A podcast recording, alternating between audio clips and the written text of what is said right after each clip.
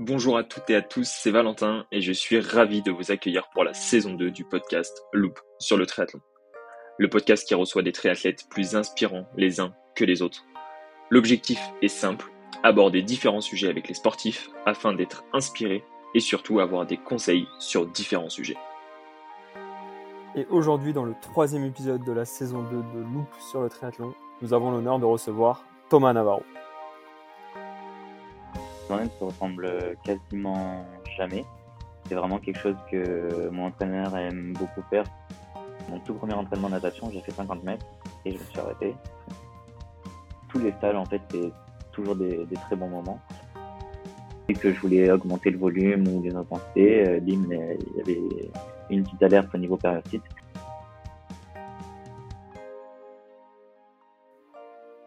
Thomas Navarro est triathlète professionnel sur le circuit longue distance. Ancien cycliste, il décide d'arrêter sa carrière et de se lancer dans le triathlon. Suite à un défi lancé par son frère, Thomas réalise son premier triathlon à l'Alpe d'Huez en finissant dans le top 10. Après de nombreux efforts en natation et en course à pied, Thomas atteint le haut niveau et devient alors triathlète professionnel. Dans cet épisode, nous allons découvrir l'évolution de sa carrière et surtout ses ambitions pour la prochaine année. Hello Thomas, je suis ravi de pouvoir échanger avec toi et surtout je te souhaite la bienvenue dans le podcast Loop sur le triathlon. Pour commencer notre échange, pourrais-tu te présenter s'il te plaît? Euh, Bonjour à tous, euh, du coup je suis Thomas Navarro, j'ai 28 ans euh, maintenant, j'ai commencé le triathlon il y a environ 5 ou 6 ans. avant ça j'ai fait du cyclisme sur route quasiment de, de, ma petite enfance à, ah, du coup il y a cinq ans jusqu'à ce que j'ai euh, j'obtienne mon diplôme euh, master. Et, euh, et, voilà, après ça, j'ai eu besoin d'un petit renouveau. Au début, je voulais complètement arrêter le sport et j'ai basculé donc sur le triathlon. Ok, donc on va revenir là-dessus, mais super intéressant de voir le passé de cycliste, les études en même temps et derrière la bascule sur le triathlon pour lancer ce podcast, est-ce que tu pourrais nous expliquer une journée type de ton quotidien, donc soit celle d'aujourd'hui, soit une journée que tu as l'habitude de, pratiquer de ton côté? Bah, Déjà, une chose qui est vraiment importante pour moi et ce que fait très bien mon entraîneur, c'est que je trouve que mes journées ne se ressemblent quasiment jamais.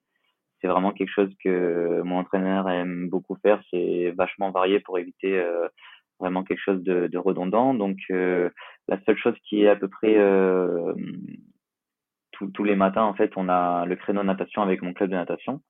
Et euh, du coup, ça c'est toujours tous les débuts de, de journée de 8 7h30 à, à 9h30. Donc souvent la journée commence par un entraînement de natation et après la journée de type je pourrais pas vraiment en sortir une parce que ça varie tout le temps mais voilà souvent ça on va dire on nage le matin on avait pris l'habitude de, rouler avec mon groupe euh, un peu à cheval entre midi et deux. Il y en a certains qui bossent aussi euh, à temps plein, donc ça les arrangeait bien. Et voilà, souvent euh, on triple aussi, donc avec une course à pied un peu en fin de journée.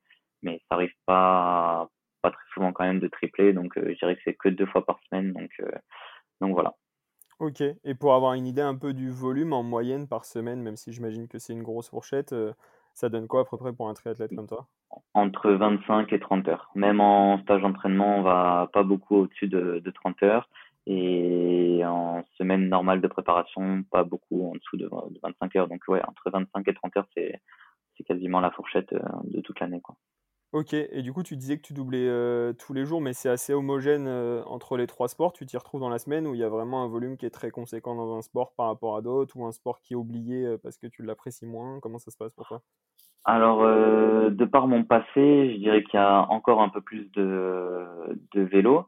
Et pour deux raisons. La première, c'est que en natation, j'ai encore du mal à énormément nager, vu que je suis pas encore super formé, on va dire, du haut du corps et super résistant. Donc euh, en moyenne, j'ai quatre séances de natation par semaine, donc ça fait pas un volume horaire euh, énorme. Des fois, je monte à 5, mais même ça reste euh, grosso modo faible comparé aux 30 heures si on prend la, la charge globale. Et l'autre aussi souci, c'est qu'en course à pied, même si ça va de mieux en mieux, j'ai aussi une faiblesse qui est due à mon passé d'avoir fait un sport porté pendant pendant des années, c'est que j'ai des petites fragilités de période notamment qui sont vachement passés cette année, mais mais quand même, je peux pas encore énormément faire de, de volume et, et du coup, je j'ai très peu ouais, de, de volume chaque année en course à pied. Donc, donc voilà, ça fait que le volume, ça reste principalement du vélo et, et après, on va dire moitié-moitié en natation et, course à pied. Quoi. Ok, ouais, c'est quand même assez conséquent malgré tout et on voit que ça peut être amené à évoluer en fonction des gènes qui vont être amenés à disparaître parce que ton corps il, va s'habituer aussi, je pense. Exact. Déjà cette année, euh, j'ai vraiment eu pas mal de chance parce que tout l'hiver, euh, j'ai encore eu euh, vachement mal. Mais à partir de à peu près l'Ironman d'Aix-en-Provence cette année, j'ai plus du tout mal jusqu'à la semaine dernière. Donc là, c'est revenu juste un peu la semaine dernière, mais bon, il y a, y a plusieurs explications, notamment il y a eu Embrun il y a pas longtemps avec un marathon avec un peu de dénivelé. Et, euh, et voilà, donc là ça revient un petit peu. Je suis en train d'essayer de, de guérir ça très vite pour, euh, pour la fin de saison. Mais, mais bon, oui, comme tu dis, c'est vraiment en constante amélioration chaque année. Et en natation aussi, ça va de mieux en mieux. Encore aujourd'hui, j'ai pu faire une, une grosse séance. Euh, et donc, du coup, petit à petit, on va dire que ça rentre un petit peu dans l'ordre. Bon, on va dire que c'est des bonnes nouvelles et, et que du coup, c'est prometteur pour la suite. Quoi. Et si on faisait un dézoom sur Thomas Petit, est-ce que tu étais sportif, tu touchais à tout? Comment ça se passe? Parce que là, tu, passais de, tu parlais de ton passé de cycliste, du coup. Et avant, comment tu étais caractérisé? Tu as toujours fait du vélo? Comment ça s'est passé pour toi dans le sport? En fait, très jeune, mes parents m'ont vraiment fait toucher à tous les sports, mais très peu, enfin rien de très, très excessif dans un sport, mais je faisais vraiment pas mal de sports. Euh, avec des amis, juste comme ça, par plaisir. Et en fait, euh, un jour, je suis venu au vélo. Euh, dans mon village, en fait, derrière, dans l'arrière-pays une fois, on a un petit village, et en gros, tous les étés, on était là-bas avec plusieurs jeunes. Et je, je, suis venu au vélo par une sortie avec tous les jeunes du village. Et, et voilà, la rentrée d'après, je me suis inscrit dans un sport-études, le pôle Esport à Don Bosco, à Nice. Et du coup, j'ai commencé comme ça. Au début, j'étais vraiment pas, enfin, pas, doué, pas doué du tout. Euh, et petit à petit, j'ai, on va dire, franchi un peu les, les échelons comme ça. Et du coup, euh, j'ai commencé jeune et j'en ai fait jusqu'à, euh, euh, je sais plus, à peu, à peu près 23, 24 ans, je dirais, 23 ans. Ok.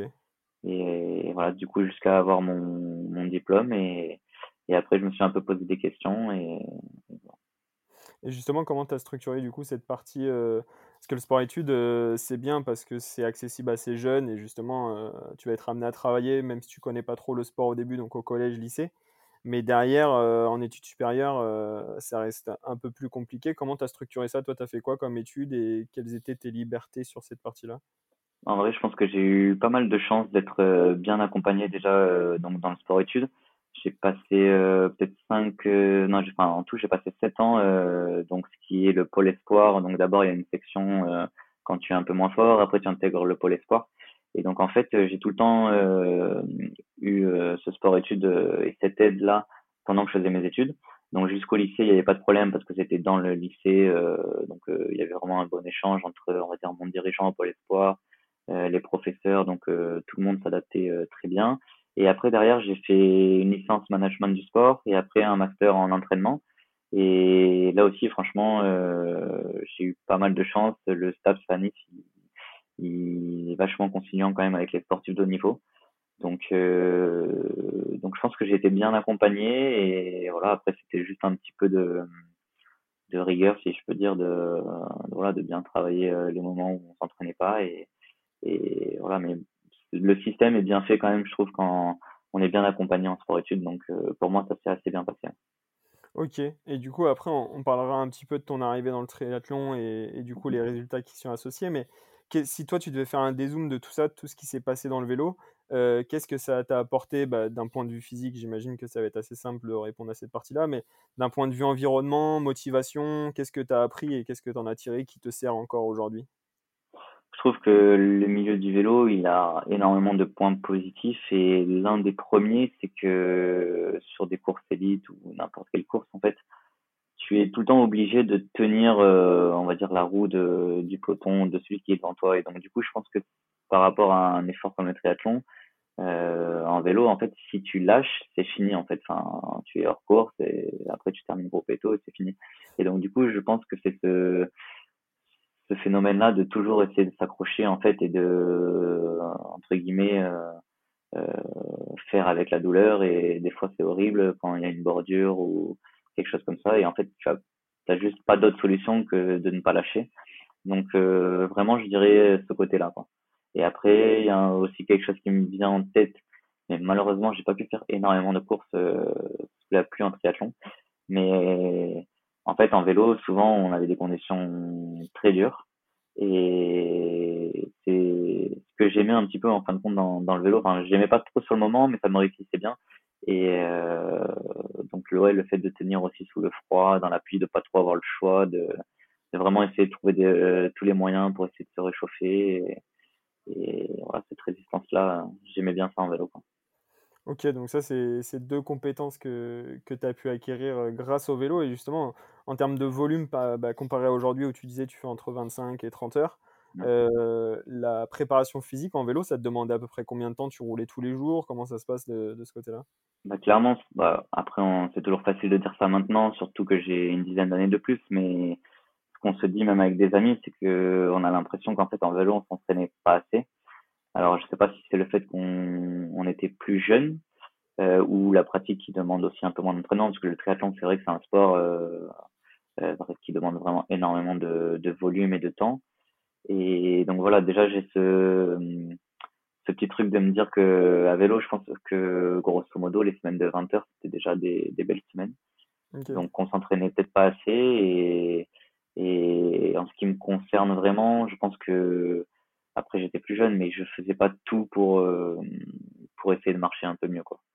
Donc euh, voilà, j'avais mon niveau que que j'avais et j'étais peut-être un peu limité, mais je pense qu'il y avait moyen de vraiment se faire euh, peut-être un peu plus violence à l'époque. Mais bon, quand on est un peu plus jeune, on se rend pas compte forcément que avec un peu plus d'efforts, peut-être que ça aurait changé un petit peu. Quoi. Ok, parce que aujourd'hui, tu considères que tu fais entre guillemets plus de sacrifices, plus d'efforts euh, dans le triathlon que ce que tu pouvais faire avant euh, dans le vélo ou alors c'était assez similaire?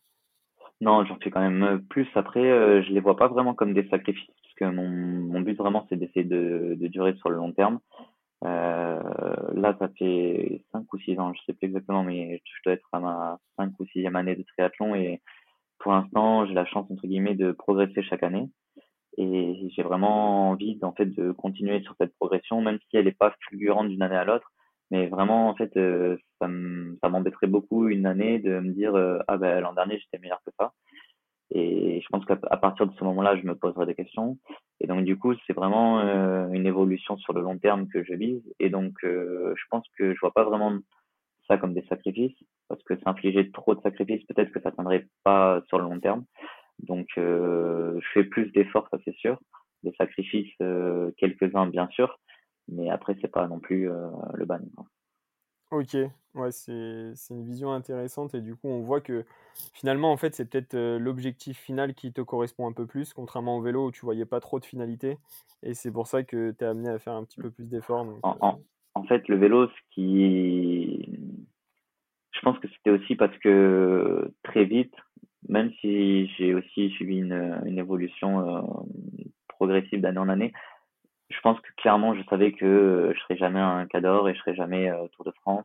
Donc voilà, j'avais mon, petit niveau, mais je pense qu'en vélo, je me suis vite dit, ok, devant c'est trop fort, c'est impossible d'atteindre euh, vraiment le meilleur niveau.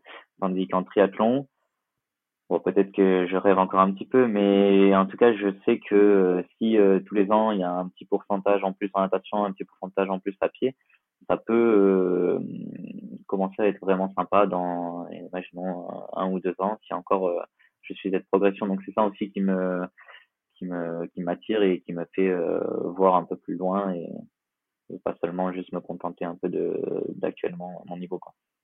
Ok. Et du coup, donc il y a six ans, tu décides de te mettre au triathlon. Euh, ma première question qui me vient comme ça, c'est ok, tu venais du vélo, mais pourquoi du triathlon? Pourquoi pas du duathlon? Ou pourquoi pas un, autre sport? Pourquoi je sois là du coup? En fait, très simple, mon frère en faisait et, on s'entend très très bien avec mon frère, mais il y a toujours eu un petit peu de... En fait, quand je faisais du vélo, il, m'avait souvent dit euh, Ouais, mais toi tu fais que du vélo, c'est trop facile, euh, t'arriverais pas à faire les trois sports. Bon, il me le disait souvent, euh, au début je m'en foutais un peu. Et en fait, un jour, il a fait une belle performance pour lui à l'époque, c'était le triathlon de l'Alpe d'Huez de longue distance. Et je crois qu'il était, euh, je sais plus exactement la place, mais il était rentré dans les 20 premiers, ce qui était bien pour lui. Et je me souviendrai toujours, enfin, c'est comme ça euh, que je me suis mis au triathlon, mais parce qu'il m'avait dit après cette course, euh, bah, de toute façon, tu pourras jamais faire mieux que moi à l'Alpe d'Huez euh, et c'est top 20. Et du coup, j'ai commencé euh, donc en janvier d'après, décembre-janvier. Et, et j'ai fait le triathlon l'Alpe d'Huez en, en, juillet, du coup. Et, et du coup, il y a eu le top 20 ou pas? Top 10. Ouais.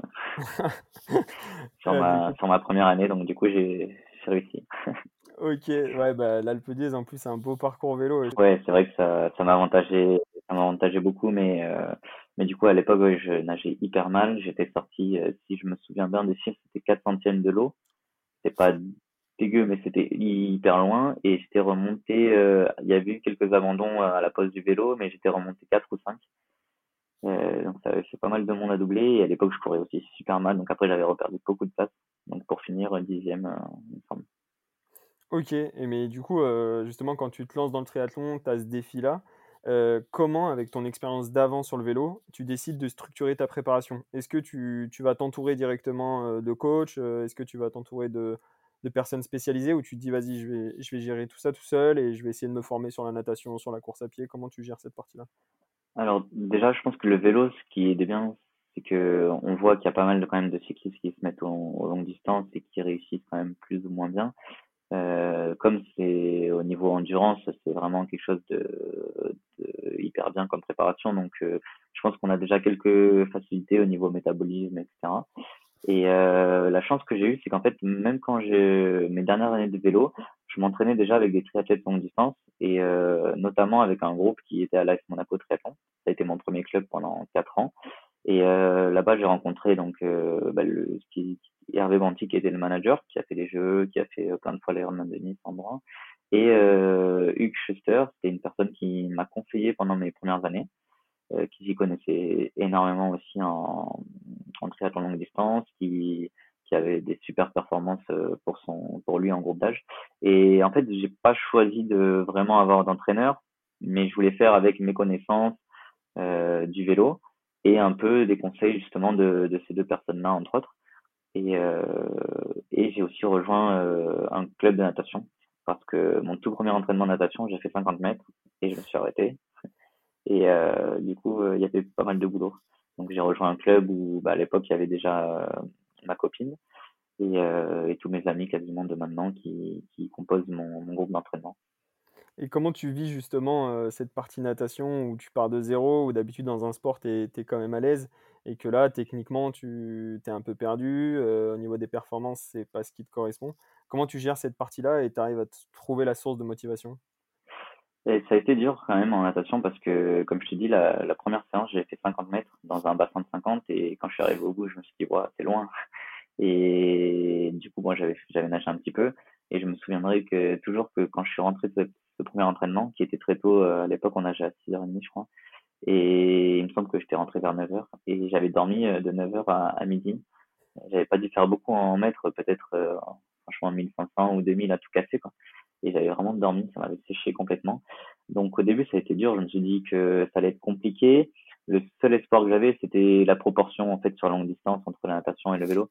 Je me disais que bon euh, voilà euh, nager 35 minutes au pire à l'époque sur euh, sur Alf après il y avait euh, plus de deux heures et demie de de vélo au minimum sur des parcours durs. Donc la proportion était quand même pas énorme et que du coup je pourrais rattraper pas mal de place en vélo mais ouais ça a été ça a été pas facile au début. Et d'autant plus que comme tu disais tout à l'heure il se reconnaîtra un de mes meilleurs amis actuellement. Mais il y avait des nageurs qui nageaient super bien. Et donc du coup quand ils m'ont vu arriver dans l'eau euh, à l'époque c'était pas mal de taquineries pas mal de pics. Et c'est vrai que euh, moi je sortais mes belles années entre guillemets à vélo où euh, le niveau était correct. Et donc j'arrive dans un sport où je suis totalement nul et où en plus d'autres me charriaient tout le temps donc c'était pas facile mais bon on a fait le dos et, et voilà fallu aller s'entraîner. Tu as toujours pris du plaisir en natation ou justement c'est une notion qui a mis du temps à arriver? Et est-ce que déjà elle est, elle est, présente? Comment ça se passe pour toi? Bah Déjà, je sais pas si les nageurs ils prennent vraiment beaucoup de plaisir à, à faire des 10 000 quand ils font les 10 000, mais non, en vrai, euh, au début, pas du tout. Pendant, pendant deux, trois, deux ans, je dirais pas du tout.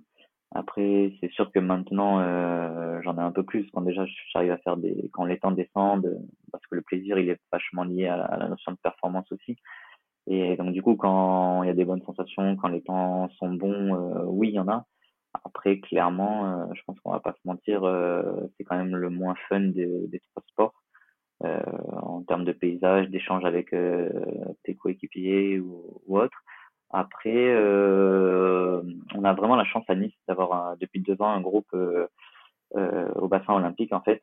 Et on a un groupe super et il y a la moitié de mes, de mes collègues d'entraînement qui sont des amis. Il y a ma copine, il y a deux de mes meilleurs potes. Et donc du coup, ça fait que tous les matins, en fait, on se retrouve avec beaucoup de plaisir et ça, ça a vraiment été un, un petit déclic qui m'a fait encore plus aimer la natation ces deux dernières années. Ok. Et euh, justement, dans nos éditeurs, je pense qu'il y en a, ils viennent de la course à pied, du vélo, et ils ont un peu la même situation que toi. Si tu avais euh, deux conseils à leur donner pour euh, justement essayer de se motiver pour la natation, pour après prendre du plaisir en triathlon, ça serait lesquels? Déjà, forcément, oui, d'être dans un club et d'essayer de nager avec des, gens que tu apprécies, parce que quand les séries font dur, ou retrouver toujours un petit peu au mur, même si c'est un échange très bref, d'une quinzaine de secondes, une petite blague avec un ami et tout ça, c'est toujours agréable, ça repère euh, toujours mieux. Et je pense que le plus important, et c'est ce que des fois on n'arrive pas assez à faire, c'est d'être filmé en fait.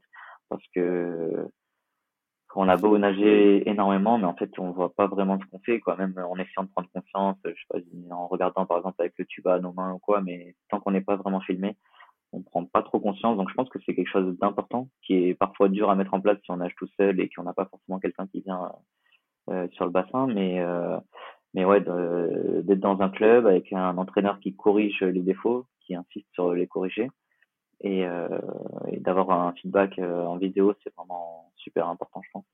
Ok, ben merci pour, pour ces deux conseils. Et justement, on va passer à la partie course à pied. Euh, comment tu arrives sur la partie course à pied? Est-ce que c'est quelque chose qui est quand même plus simple pour toi, sachant que tu venais du vélo? Ou alors il y a, y a, vraiment une difficulté qui est présente au début pour appréhender l'effort, appréhender le geste? Euh, Comment ça se déroule de ton côté? Alors je pense que, on va dire, du fait de, des années de vélo, j'ai un gabarit déjà assez léger. Euh, et toutes les années vélo m'avaient plutôt apporté, on va dire, la caisse et tout ça. Donc dès que j'ai commencé à courir, euh, j'avais quelques facilités. Le seul problème, comme j'ai parlé en, début, c'était ma, ma, ma solidité, euh, on va dire, musculaire, tendineuse, tout ça que j'avais pas du tout développé euh, en ayant fait que du vélo pendant les dix dernières années de ma vie. Et donc, du coup, en fait, je courais déjà pas trop mal pour quelqu'un qui commençait, mais euh, par contre, dès que je voulais augmenter le volume ou les intensités, euh, il y avait une petite alerte au niveau périostite. Et euh, la première année, ça a été vraiment compliqué. Et je me rappelle, je crois que je faisais, je pouvais faire une séance à 32 jours au minimum pour que l'inflammation parte. Et ensuite remettre une séance, des fois c'était trois jours, donc je courais euh, des fois que deux fois par semaine. Et, euh, et voilà, j'ai fait ça pendant à peu près un ou deux ans. Mais euh, ouais, par contre, j'ai pas eu trop l'impression de devoir euh, faire énormément de d'efforts en course à pied avec un gabarit plutôt léger. Et ça allait à peu près quoi. C'est juste là, je galère toujours un petit peu à avoir cette solidité euh, euh, vraiment musculaire tendineuse. Quoi. Et justement, comment tu as réagi face à cet inconfort lié à la périostite? Est-ce que euh, tu as fait de la prépa physique, de la proprio, tu t'es fait entourer d'un kiné ou tu t'es dit, bah, en fait, c'est le temps et il faut que je laisse la douleur un peu passer au fur et à mesure des années. Comment tu réagis face à ça et, tes actions Franchement, je pense qu'à niveau soins, déjà, j'ai essayé énormément de choses, même quasiment tout, je pense. J'ai beaucoup recherché euh, par rapport à ça, mais il n'y a pas vraiment quelque chose qui m'a qui m'a réglé le problème. La chance que j'ai eue, c'est que c'était une blessure entre guillemets ou une, une inflammation qui qui ne s'aggravait pas, enfin qui s'est jamais aggravée euh, chez moi. Il y en a des fois qui disent que ça transforme en, fracture de fatigue. Chez moi, ça s'est jamais aggravé. Euh, le seul inconvénient, c'est que j'avais la douleur qui venait. Des fois, je courais à limite à en pleurer tellement ça faisait mal. Mais je savais que deux jours après ou trois jours après, je pouvais recourir.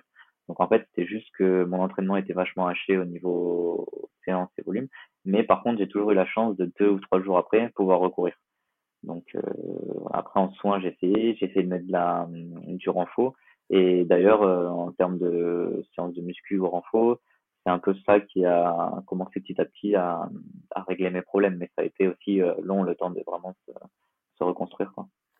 Et ouais, parce que je sais que dans mon entourage, quelqu'un avait une périostite et qui était assez douloureuse.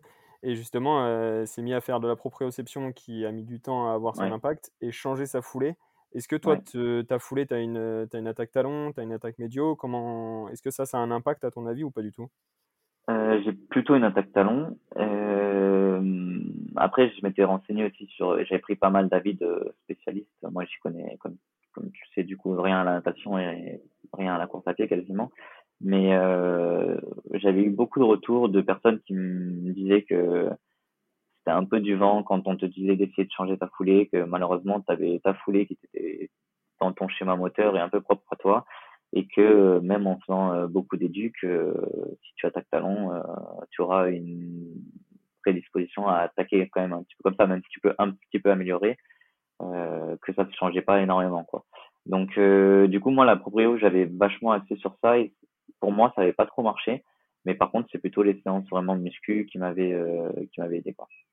Ok, ouais, super intéressant. Bah, c'est toujours intéressant de voir euh, pas mal de retours sur cette euh, entre guillemets blessure qui est assez compliquée à cerner et où les avis sont, sont très différents dans le corps médical. Quoi.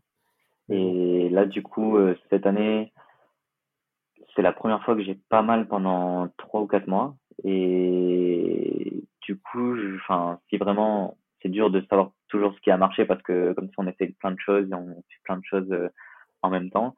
Mais en fait, moi, ce qui m'a vraiment fait du bien, je pense que c'est de vraiment travailler sur ma souplesse du solaire et euh, ma mobilité du pied. Ok. Euh, et, avec ça, renfort des fessiers aussi. Et un bon combo. Ouais, bah ouais, c'est sûr que ça, ça joue avec pas mal de, de, problématiques, pas mal de petits trucs à mettre en, en parallèle. Et si mmh. tu arrives à trouver un peu le combo, mais je pense que les, les, douleurs vont disparaître au fur et à mesure des saisons. Ouais. Pas de là-dessus. T'inquiète pas trop. Déjà cette année, euh, vraiment très content. J'ai fait quasiment toute la saison sans avoir euh, mal. Donc. Euh, ok. Et du coup, c'est arrivé dans le triathlon, donc on a bien compris un peu les difficultés, les enjeux, et, du coup, tu t'es accroché. tu fais combien d'années en amateur, et à partir de quand tu décides de passer du coup triathlète professionnel? En fait, c'est un peu flou du moins ça a été encore plus quand j'ai commencé, mais pour euh, être vraiment considéré pro euh, au début en triathlon, il n'y avait pas vraiment de règles. Donc moi j'ai commencé euh, normal en tant que licencié normal à l'AF Monaco Triathlon. Et donc la première année, je fais peut-être 6-7 courses. Et bon, c'était des petites courses à part l'Alpe d'Huez. J'avais fait triathlon de Cannes aussi, qui est une bonne course de début de saison. Mais après, j'avais fait que des petites courses un peu avec des profils durs. Et en fait, j'avais, j'en avais gagné peut-être trois ou quatre. Donc du coup, ça s'était assez bien passé. Et en fait, ben, comme j'étais assez proche de Hervé Branti, donc qui était le manager de la Monaco, euh, l'année d'après, il m'a, euh, ben, il m'a dit directement que que je pourrais euh, du coup m'inscrire en pro et tout ça. Donc du coup, je crois que dès la deuxième année, j'ai couru en pro entre guillemets, parce que comme je te dis, c'est un peu, c'était un peu flou encore à l'époque. Je sais que maintenant il y a des critères, et tant mieux. Maintenant, je sais qu'il faut faire peut-être top 10 au championnat de France ou top 10 sur une course Ironman pour avoir ce statut pro. Mais même euh, ce statut pro, il est encore très flou parce que ça veut pas dire grand chose. Euh, voilà, à part de prendre le départ sur des courses Ironman euh, en pro, après ça ça change pas énormément quoi. Ok. Et justement, est-ce que du coup cette partie professionnelle, même si je suis entièrement d'accord avec toi aujourd'hui, c'est flou, mais ça va te changer aussi un petit peu tes conditions de course typiquement sur, sur un Ironman? Et d'un point de vue financier, est-ce que tu arrives à structurer une carrière ou alors euh, c'est assez complexe de ton côté? Bah, Dès la deuxième année à Monaco, j'ai eu la chance d'être euh, accompagné déjà euh, financièrement. Et après, tu me demandais si ça changeait au niveau scénario pendant les courses. Exactement, oui. Clairement, pour moi, oui. la raison est très simple, c'est que du coup, je dois, même si ça va de mieux en mieux, euh, je suis quand même un des pros qui nage le moins bien encore, on va dire. Enfin, en tout cas, je sors pas mieux que deuxième pack.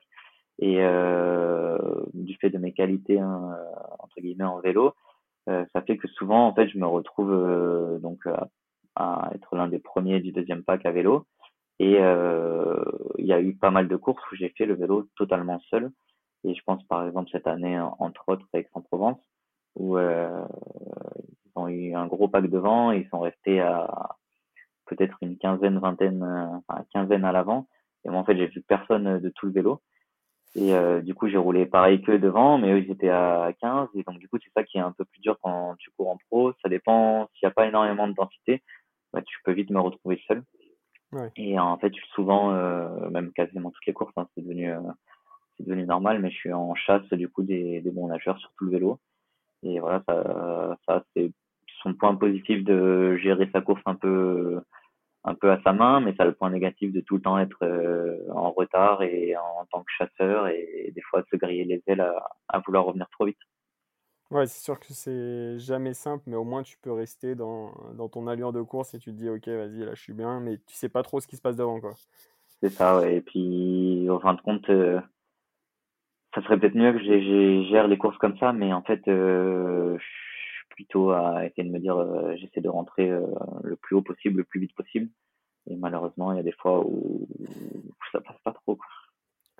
Ok, bah ouais, j'imagine que c'est toujours compliqué. Enfin, ce qu'on se dit dans la tête et ce qu'on essaye de faire par rapport à ce qu'on avait prévu avant, il y a toujours une différence. Quoi. Quand tu te dis, le pack il est deux minutes devant, tu as envie d'aller chercher. Quoi. Et bon, c'est vrai que parfois ça porte un peu préjudice. Quoi. Ok, et au moment où tu décides de passer professionnel, justement, comment tu structures ta carrière? Est-ce que tu changes de club? Est-ce que tu restes à, à l'AS Monaco? Et surtout, comment tu te fais accompagner autour? Tu as un coach physique? Tu as un coach dans chacun des sports? Comment tu gères tout ça? Donc du coup dès ma deuxième année je suis passé entre guillemets pro à Monaco. Après j'ai fait je suis resté quatre ans à Monaco. Donc euh, voilà, j'étais bien là-bas, entouré de, bonnes personnes. Après, euh, le club a un petit peu changé, ben, notamment le manager était parti, et il y avait aussi le, fait qu'à Nice, euh, un club s'est monté, donc le club où je suis actuellement, Team Triathlon. Et euh, vraiment, déjà, je suis niçois et, et on est pas mal attaché à Nice euh, en tant que niçois. Donc déjà, c'était important pour moi de rejoindre un club de ma ville. Et en plus, le club qui s'est monté, c'est il y avait déjà des copains à la base dans ce club. Donc euh, j'avais vraiment envie de, de, les rejoindre et ça me faisait vraiment plaisir de d'appartenir à un club de ma ville. Donc du coup, j'ai fait quatre ans à Monaco en pro et là, ça c'est ma deuxième année à, au Team Triathlon. Et voilà, je suis vraiment content et je regrette rien de mon passage à Monaco, ça s'est très bien passé. Et je suis encore plus heureux d'être euh, maintenant euh, dans mon club à Nice où vraiment c'est en ce qui me concerne c'est vraiment génial parce que ils nous soutiennent vraiment comme il faut, ils mettent euh, tout ce qu'il faut en œuvre pour pour qu'on ait des bonnes conditions, notamment le bassin olympique et le groupe d'entraînement qu'on a et, et, voilà ils font vraiment tout pour pour créer vraiment une une bonne équipe sur longue distance. On a aussi une équipe de D2 en hommes. L'an dernier en fait on était en D3 et le club avait pour objectif de monter en D2. Donc on a fait euh, on a fait les manches et on est monté en D2 et là ce week-end c'est euh, c'est les filles qui sont en finale de D3 pour monter en D2. Donc voilà, le club se structure euh, de plus en plus. On a 150 licenciés à peu près et le club il a à peine trois ans. Donc petit à petit tout tout grandit et, je suis content de faire partie de de ce projet et, pareil comme je disais j'ai beaucoup de d'amis dans la vie aussi qui sont mes coéquipiers et aussi ma copine donc c'est c'est génial. Ok, et sur l'aspect nutrition et mental, vous avez quelqu'un qui accompagne le club ou alors toi, tu as quelqu'un en perso? Non, alors pour le club, il y a, mmh, on a des entraîneurs qui entraînent en natation et, en course à pied. mais après, c'est vrai que comme dans ta question du début, les premières années, en fait, tant que j'étais à Monaco, mes trois premières années, j'étais seul en, en entraînement, on va dire. Je faisais un peu à ma sauce avec les conseils, comme je disais, de, de certaines personnes euh, qui m'orientaient un petit peu sur, euh, sur l'agencement, on va dire, plutôt que sur les entraînements. Et là, maintenant, ça fait trois ans que je travaille avec, euh, avec mon entraîneur, qui est Nicolas Emmett. Et du coup, j'ai commencé avec lui quand j'étais ma dernière année à Monaco. voilà, bon, pour l'instant, ça se passe, ça se passe super bien.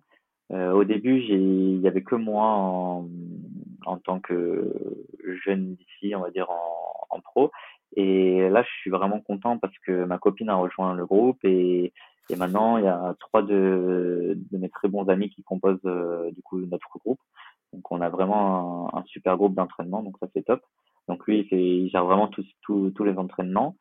Euh, à côté de ça, dans notre club de natation, on avait euh, un entraîneur euh, qui gérait les séances de natation. Et euh, en, en, accompagnement, comme tu, tu me demandais, oui, petit à petit, en fait, j'essaie de me professionnaliser un maximum. Donc, c'est vrai que j'ai un suivi régulier chez, chez mon kiné. en tant que nutritionniste, j'ai personne, mais c'est pas vraiment un besoin ou une envie. Euh, je vois, j'ai des amis qui sont notamment un qui est un peu naturopathe et j'aime bien, euh, et j'adore échanger avec lui euh, euh, assez souvent. Et juste la petite nouveauté cette année, c'est que j'avais jamais intégré avant, mais là j'ai intégré de la préparation mentale avec Audrey Plein, qui a pas mal d'athlètes en France aussi. Et donc voilà, ça me fait un peu de bien, et je, enfin même beaucoup de bien. Vraiment, j'ai eu pas mal de euh, de bons ressentis cette année en intégrant ça en plus. Donc, euh, donc voilà, petit à petit, en fait, c'est toujours dans ce que je disais au début d'avoir cette vision euh, sur le long terme, c'est-à-dire que enfin, c'est pas vraiment un souhait de, l'an prochain d'avoir tout au millimètre et d'avoir exploré tous les terrains de progresser d'un coup et après en 2024 de stagner. Donc si chaque année je peux ajouter un petit truc qui me fait gagner un petit peu, c'est un peu ce que ce que j'aimerais quoi. Ok, bah là, on a bien découvert ton, écosystème et justement, j'ai l'impression que l'écosystème de, ta copine et aussi de tes très bons potes est assez important pour toi. Euh, pourquoi tu as décidé justement de mettre le triathlon au cœur de ta vie et euh, si j'ai bien compris, tu as l'air euh, d'être entouré de pas mal de triathlètes. Est-ce que tu estimes que c'est une chance, c'est une opportunité? Pourquoi tu malgré tout fait tout ça? Déjà, même mes amis hors triathlon sont vraiment tout sportif parce que en fait comme depuis que j'ai 10 ans je fais du sport à fond c'est à dire que mes meilleurs amis dans la vie je les ai rencontrés en faisant du vélo. Donc ils, ils ont tous fait un peu de vélo à haut niveau. Donc donc c'est vrai que je suis entouré de énormément de sportifs après quand ton quotidien c'est de t'entraîner euh, deux fois par jour et d'aller sur les compètes les dimanches enfin les week-ends et ça c'est vrai que forcément tu tu t'entoures que de sportifs. Mais moi, ça me dérange pas du tout. Et j'ai la chance ouais, d'avoir euh, beaucoup de liens avec euh, bah, des, mes, mes, anciens copains de vélo et maintenant un très bon, très bon groupe de triathlon. Et je pense que concernant le groupe de triathlon, c'est super important parce que, comme tu sais, le volume euh, que ça représente, mm. si tu peux le passer accompagné 80% du temps, moi en tout cas, ça me fait vraiment du bien. Quand j'ai des sorties vélo seul, je le fais, il euh, n'y a pas de souci, mais enfin, faudra, faut être honnête, un 6 heures accompagné de trois ou quatre de tes meilleurs potes, ça c'est pas pareil qu'un 6 heures tout seul. Donc, euh, donc je pense que dans cette dans cette vision à long terme, c'est important aussi de d'économiser un, petit peu, si je peux dire, le, le mental et c'est ma vision du truc. C'est pas forcément la vision de mon entraîneur qui aime bien quand je roule seul et, et qui aime bien quand justement, euh, par exemple, je me fais violence euh, tout seul pendant longtemps ou quoi, mais je suis pas forcément d'accord avec ça. Et moi, j'adore euh, échanger avec mes potes et, je pense que c'est important. Ok, donc on voit que ça passe, euh, ça passe par là, outre l'objectif de progresser tous les ans. Enfin, j'ai l'impression que toi, le plaisir passe par le partage aussi avec les autres et que c'est un moment de, de retrouvailles au quotidien avec tes amis. Quoi. Ouais, clairement. Puis, enfin, une sortie, une longue sortie de vélo avec une petite pause ou une petite boulangerie et tout ça, c'est toujours super agréable. Nous, on est, on est adepte de ça dans le sud, mais je pense un peu partout et c'est sûr que de suite, ça passe, ça, passe bien. Et du coup, aujourd'hui, tu partages ta vie avec Justine Garard, qui est aussi très athlète professionnel. Euh, comment ça se passe, sachant que vous avez tous les deux un volume horaire conséquent, vous êtes à fond dans le triathlon euh, Est-ce que euh, vous arrivez à gérer justement toutes ces parties-là? Vous avez du temps? Comment vous, gérez cette, Ouais, ben, je pense que c'est un, en tout cas, moi, je, pense qu'on le voit comme ça. C'est un avantage, déjà dans le, dans le sens où on a le même rythme de vie. Donc, euh, forcément, les soirs, on se couche tôt et on est tous les deux contents d'aller, d'aller au lit assez tôt. Euh, comme on est dans le même groupe d'entraînement de natation, ben, on a souvent le même, même entraînement en premier le matin. Donc, déjà, ça veut dire qu'au niveau rythme de vie, c'est, c'est vraiment pareil. Après, on s'entraîne quasiment jamais ensemble en vélo et course à pied. Vraiment de l'année, euh, je dois rouler très très peu avec elle et courir quasiment jamais. Mais euh, parce qu'on a vraiment nos séances euh, propres à chacun, faites par notre entraîneur Nicolas. Et mais par contre, au niveau, par, exemple, des fois on part et après on part chacun de notre côté faire nos séances. Mais oui, je pense que c'est un, gros avantage au niveau même hygiène de vie, au niveau de l'alimentation, du sommeil. Euh, pareil au niveau récupération, c'est-à-dire quand quand on a une demi-journée qui tombe, une demi-journée de récup ensemble, off, bah forcément, si, si tu as pas une copine dans le sport et qu'elle te demande d'aller marcher dans les, dans les galeries pendant 4 heures, bah, des fois, ça passe pas trop. Donc c'est vrai que là, on se retrouve beaucoup sur, sur nos, nos passe-temps aussi hors, hors triathlon. Donc ouais, je pense que c'est un gros avantage. Et moi, j'essaie de la tirer vers le haut en vélo course à pied. Elle, me tire un petit peu vers le vers le haut en natation parce que alors là, faut savoir qu'actuellement, elle est encore plus forte que moi en natation et ça me va pas trop. mais, euh, mais voilà, sinon c'est enfin, pour moi en tout cas, je me verrais pas actuellement avec quelqu'un euh, qui fait pas du triathlon parce que sinon il faudrait que ce soit vraiment une fille très compréhensive et, et je j'ai pas mal d'exemples et c'est compliqué. Ouais, c'est sûr et puis le côté passion, heu, d'en parler au quotidien, de comprendre enfin de pas avoir à expliquer les problématiques qui se cachent derrière, je pense que Ouais. enfin du coup, c'est plus qu'agréable, quoi. Non, c'est clair. Après, euh, en dehors de nos entraînements, j'ai pas l'impression qu'on qu'on parle vraiment triathlon. Donc, ça qui est bien aussi, c'est que voilà, on fait tous les deux ça, euh, on a tous les deux euh, des ambitions dans, dans ce sport, mais après, par contre, quand il faut couper, il n'y a pas de souci pour, euh, pour couper aussi un petit peu. Donc, euh, donc ça, c'est bien aussi.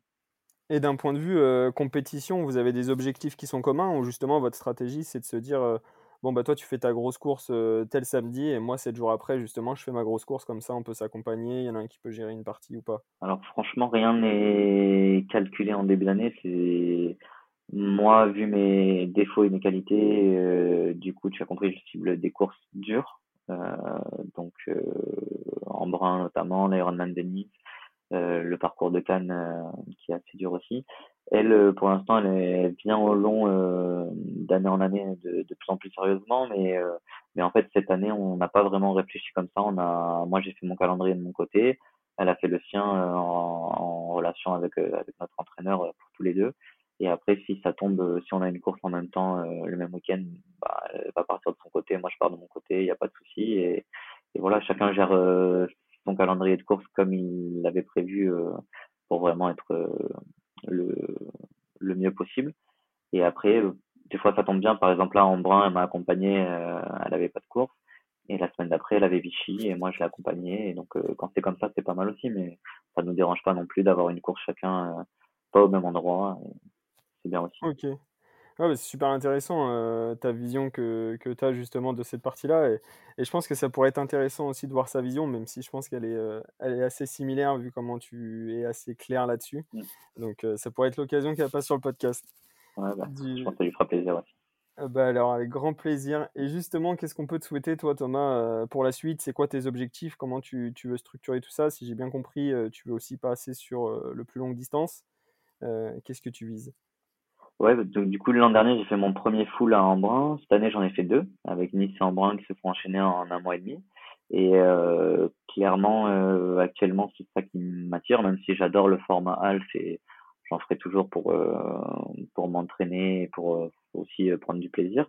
Euh, le format half, il me correspond un tout petit peu moins parce qu'il manque un peu de vitesse en natation et même si en course à pied, ça va de mieux en mieux, un tout petit peu aussi en course à pied.